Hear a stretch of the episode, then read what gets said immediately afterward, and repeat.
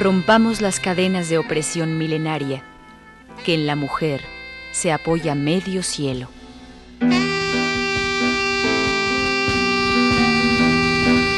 La causa de las mujeres.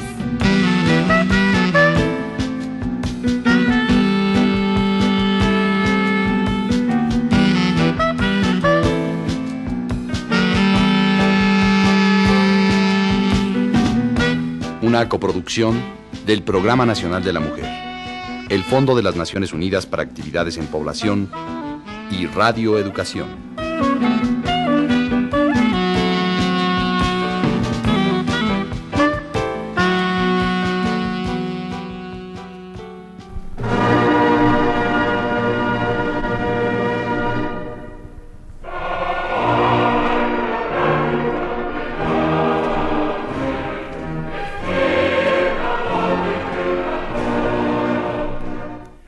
Y lucha sindical.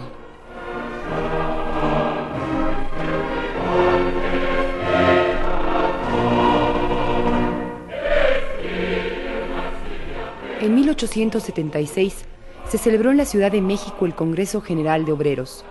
Las mujeres trabajadoras intentaron participar y nombraron a dos representantes, pero fueron rechazadas.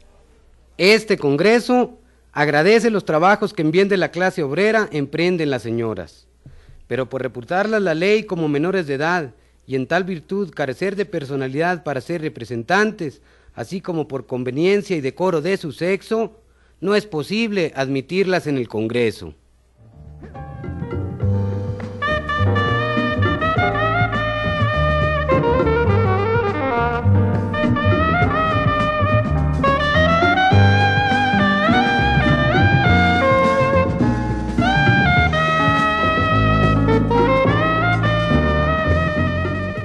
Nuestros días, las mujeres obreras siguen luchando por su derecho a participar en la vida política de nuestro país, comenzando por ganar una presencia real en los órganos fundamentales de la clase trabajadora, los sindicatos.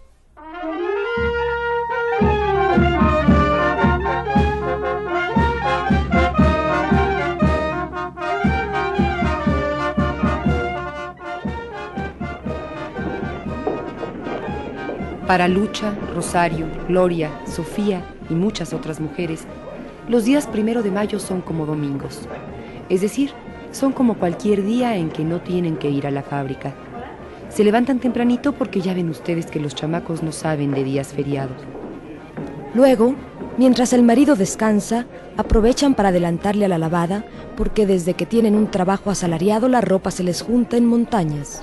Después del almuerzo, los hombres se van también como en cualquier día de fiesta, solo que el primero de mayo, en vez de ir al fútbol, van al desfile de los trabajadores. Ellas se quedan haciendo una limpieza a fondo de la casa, porque los otros días solo da tiempo de hacer el quehacer por encimita. Y para entretener a los niños, prenden la tele desde temprano, así de paso se enteran de lo que pasa allá en la calle. Al rato, cuando están distraídas en la cocina, sus hijos las llaman porque justo está marchando frente al Palacio Nacional el contingente sindical del papá o del tío. Y qué emoción. Atrás viene el propio sindicato al que las mujeres están afiliadas. Ahí están todos los compañeros. Pedro, Gaspar, Leonardo. Van tan seriecitos con sus pancartas, sus consignas, la música y todo eso. Caray, qué ganas de estar ahí.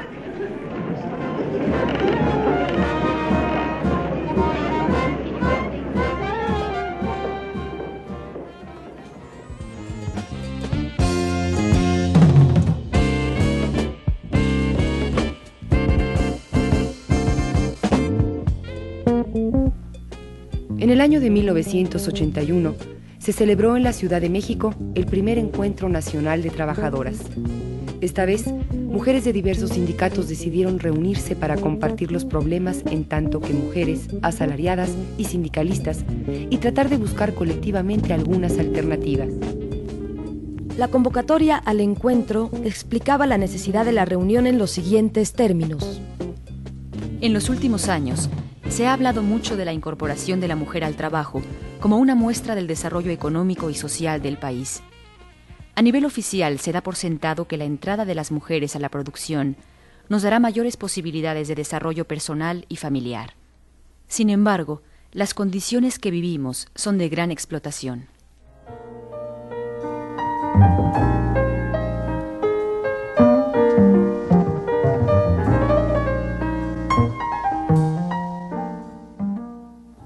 La mujer es menos remunerada que los hombres, inclusive en algunas ocasiones trabajando lo mismo, teniendo las mismas labores, es, menos remunerada. Ahora otra cosa, el, el paternalismo que existe entre en el hombre, de que por lo regular siempre ponen a jefes del sexo masculino. Otra de las situaciones es de que por uno misma falta preparación, la preparación adecuada, la educación adecuada para pues para tratar una mujer de superarse. Ahora hay otra situación de que las mujeres al oír hablar a un hombre como que se atemorizan, siendo el jefe o siendo un igual, le ponen más atención que a una como mujer. Indiscutiblemente que eh, hay mucho problema para la mujer.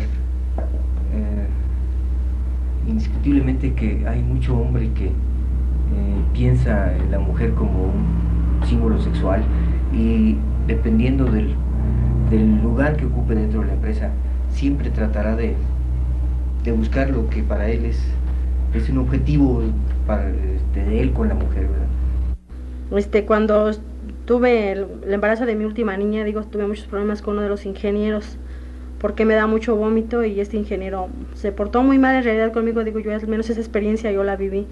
Digo, y él a la persona que cuidaba la puerta le decía, ves que no me dejara salir, aunque ya me veía que estaba yo muy mal.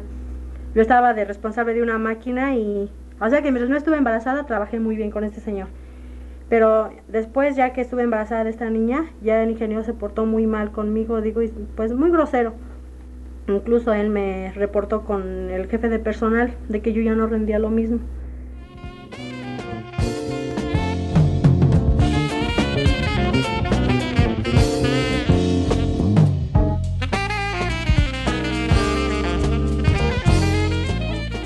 Sí, por un lado enfrentamos los problemas de la clase obrera en su conjunto y por otro pasamos por conflictos particulares por el hecho de ser mujeres.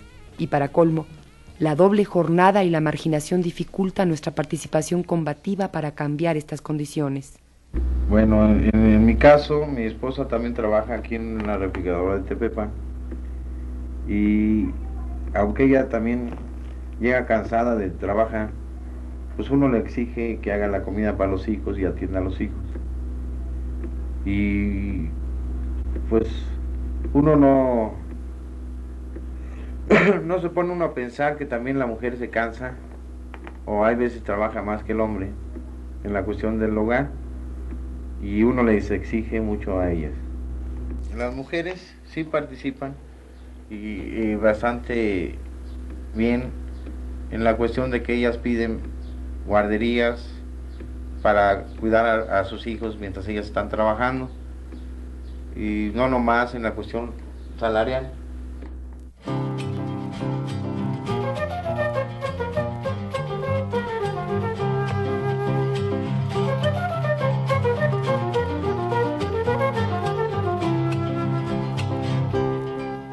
A pesar de los problemas, muchas mujeres participan en sus sindicatos. Según datos de 1978, las trabajadoras conforman la cuarta parte de los sindicalizados, a pesar de ser apenas la quinta parte de la población económicamente activa. Pero ¿de qué manera participan? ¿A qué niveles? ¿Con cuáles demandas? ¿Por qué Lucha, Rosario, Gloria, Sofía y tantas otras permanecen en sus casas mientras los compañeros se manifiestan en las calles o toman decisiones en las asambleas?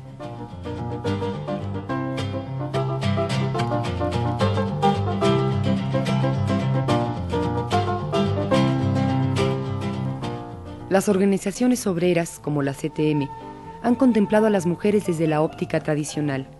Ciertamente en algunos momentos han apoyado para el logro de algunas reivindicaciones específicas, como el derecho al voto o la apertura de más actividades industriales hacia las manos femeninas. Sin embargo, incontables veces estas reivindicaciones se han utilizado como meras banderas, solo como consignas proselitistas. nunca ha habido una huelga que tenga como motivos principales la satisfacción de las necesidades de las mujeres, que puedan alcanzar cualquier puesto, o contra el hostigamiento sexual cotidiano, o por guarderías o comedores colectivos, por poner algunos ejemplos. Y cuando exigencias como las mencionadas han aparecido en algún pliego petitorio, acaban siempre relegadas a un segundo término. ¿Quién va a reconocer nuestros problemas como realidades políticas si nos mantenemos alejadas de los lugares de discusión? ¿Quién va a exigir por nosotras si seguimos ausentes de las luchas sindicales? ¿Quién, si no nosotras mismas, va a levantar nuestras demandas?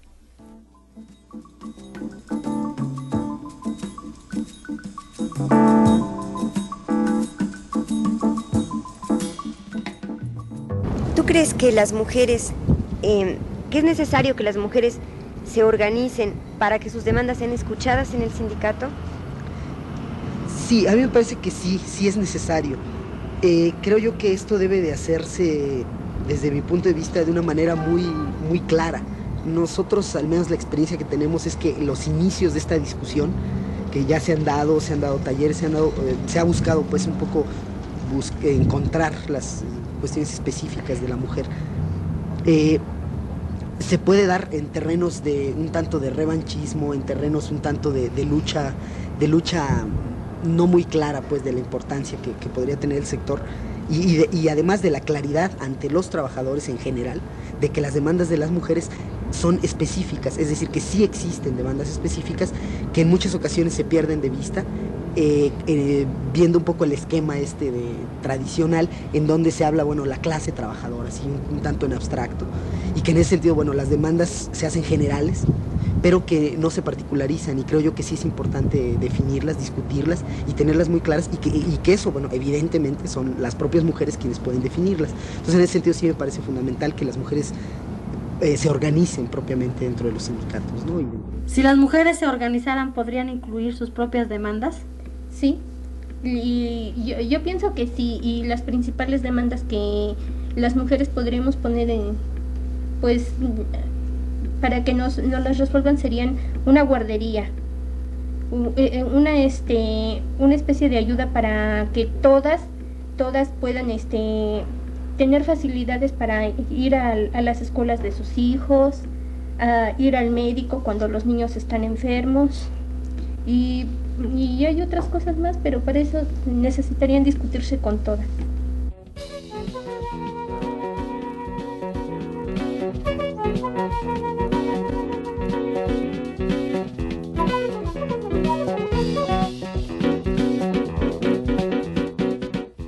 Afortunadamente, el proceso democrático que ha ido gestándose en diversos sindicatos ha traído a la luz los problemas específicos de las mujeres pero esto todavía se encuentra lejos de la mayoría de las organizaciones obreras, y aún en algunos de los sindicatos más avanzados todavía prevalecen viejas ideas sexistas.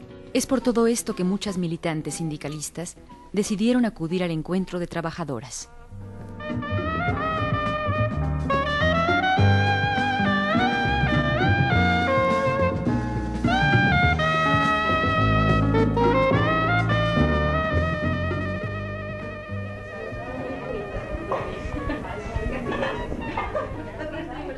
Compañeras, vamos a leer las conclusiones de cada equipo de trabajo. Bueno, nosotras creemos que hay que levantar estas demandas. Salario igual a trabajo igual. Derecho a la capacitación técnica. Compromiso de la patronal a aceptar el ingreso al trabajo de mujeres casadas, madres solteras o embarazadas. Respeto a las horas de lactancia. Sí, nosotras también veíamos la necesidad de que los patrones instalen guarderías con personal capacitado comedores, lavanderías.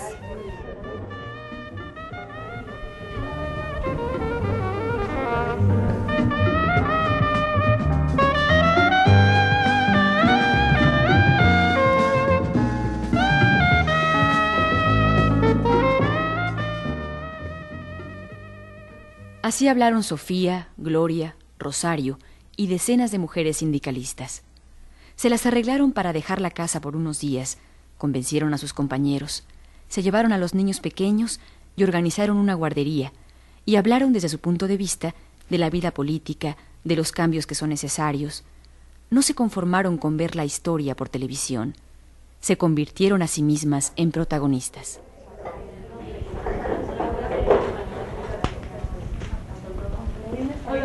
También nosotras vimos la necesidad de que se reconozca el trabajo doméstico como productivo y de que los compañeros asuman por igual las tareas de la casa y responsabilidad de los hijos. Y que se impulse la participación de las mujeres dentro de los sindicatos y que se incluya la problemática de la mujer dentro de los programas de formación sindical. Sí, y otro punto muy importante, que no se condene la lucha de las mujeres por sus reivindicaciones específicas como divisionista.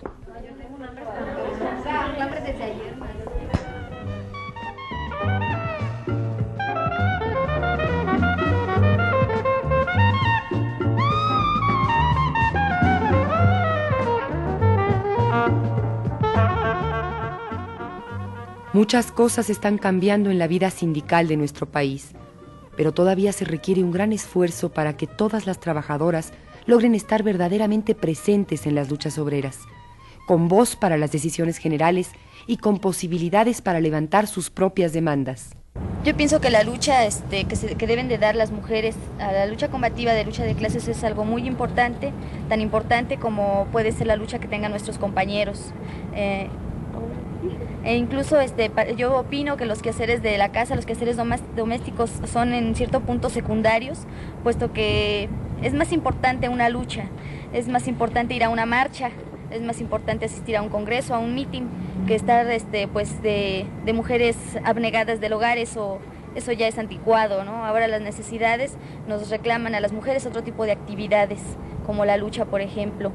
En caso particular, eh, mi compañero este, parece que no me alcanzó a comprender este, mis ideales, mis inquietudes y a pesar de pues, tener un sentimiento hacia él, pues fue necesario separarnos y no me duele, al contrario, yo pienso que, que la lucha lo merece todo. En la huelga que nosotros acabamos de vivir en el mes de noviembre, algo muy importante fue precisamente la participación de las compañeras, un problema clásico que se da por ejemplo, es en las, en las guardias, ¿no? Cuando, cuando tenemos que, eh, cuando tenemos un problema de este tipo, este, siempre la participación de las compañeras en, guardias eh, pues trae consigo problemas. Sin embargo, una experiencia muy importante que se dio en varias dependencias fue que las compañeras trataban de convencer a sus, a sus esposos, a sus compañeros, eh, que incluso muchos de ellos no eran trabajadores universitarios, para que las acompañaran las acompañaran pues a, cumplir con, la obligación que en un movimiento huelguístico se tiene, tanto compañeras como compañeros. Y, este, y de esta manera, en algunas dependencias, el, caso de la mía, por ejemplo, la coordinación del CCH, fue algo bastante significativo en donde muchas veces eh, Inclusive los compañeros eran partícipes hasta de las asambleas sin ser trabajadores, dado que la dinámica en la que habían entrado por estar con este, por, por estar acompañando a, sus esposas, bueno, los llevaba también a ellos a una concientización y a un entendimiento del problema que, que estábamos viviendo. Entonces, eh, finalmente yo lo que podría señalar es que, eh, bueno, eh, tenemos, o sea, tenemos todas las compañeras que hacer una labor bastante fuerte, primero entre nosotras mismas, pues para, para podernos, o sea, para tratar de entender eh, que una serie de problemas que vivimos como mujeres, bueno, son producto de la sociedad en la que vivimos, producto de una serie de, lacras, de toda una ideología que en esta sociedad se forma y que nosotros tenemos que dar una lucha, una lucha importante eh, en contra de, de, esas, de, ese tipo de ideología y tratar de luchar porque la mujer ocupemos y juguemos pues el, mismo papel dentro de la sociedad eh, que, los compañeros y demos una lucha eh, al igual que los compañeros este, sin que exista distinción entre eh, por la simple diferencia de sexos, ¿no? Y en segunda instancia, bueno, dar una lucha, pues, eh, decía primeramente entre, entre nosotras mismas, o sea, por una mayor concientización y también pues por una concientización eh, con los compañeros, ¿no? De tal manera que entiendan esto, que entiendan esto y que en determinado momento, incluso en las parejas, en fin, que es donde más problemas se da a veces por la participación, pues entiendan que ambos tienen la misma responsabilidad, el mismo compromiso y que pues las diferentes tareas que tienen que afrontarse como pareja pues también tienen que estar eh, entendidas ¿no? dentro de todo el, el marco ¿no? que los dos están dando en cuanto a una participación sindical o política.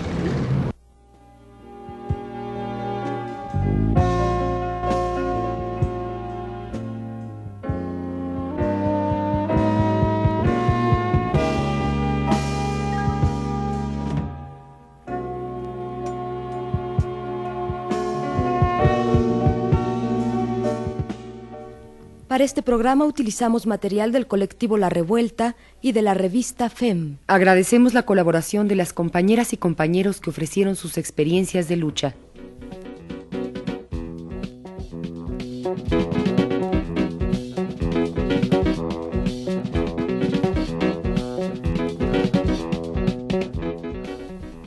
Si desean tener mayor información o hacer algún comentario o sugerencia, con gusto lo recibiremos en el Centro de Documentación del PRONAM.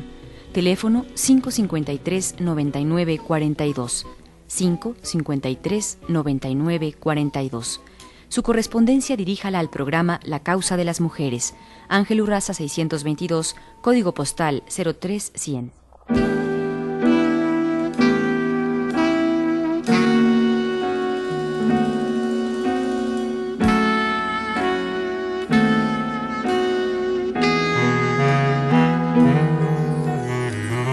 Rompamos las cadenas de opresión milenaria, que en la mujer se apoya medio cielo.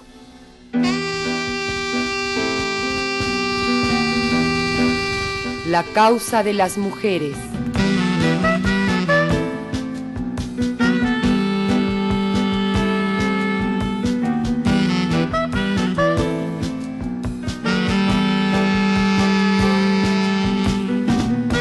Una coproducción del Programa Nacional de la Mujer, el Fondo de las Naciones Unidas para Actividades en Población y Radio Educación.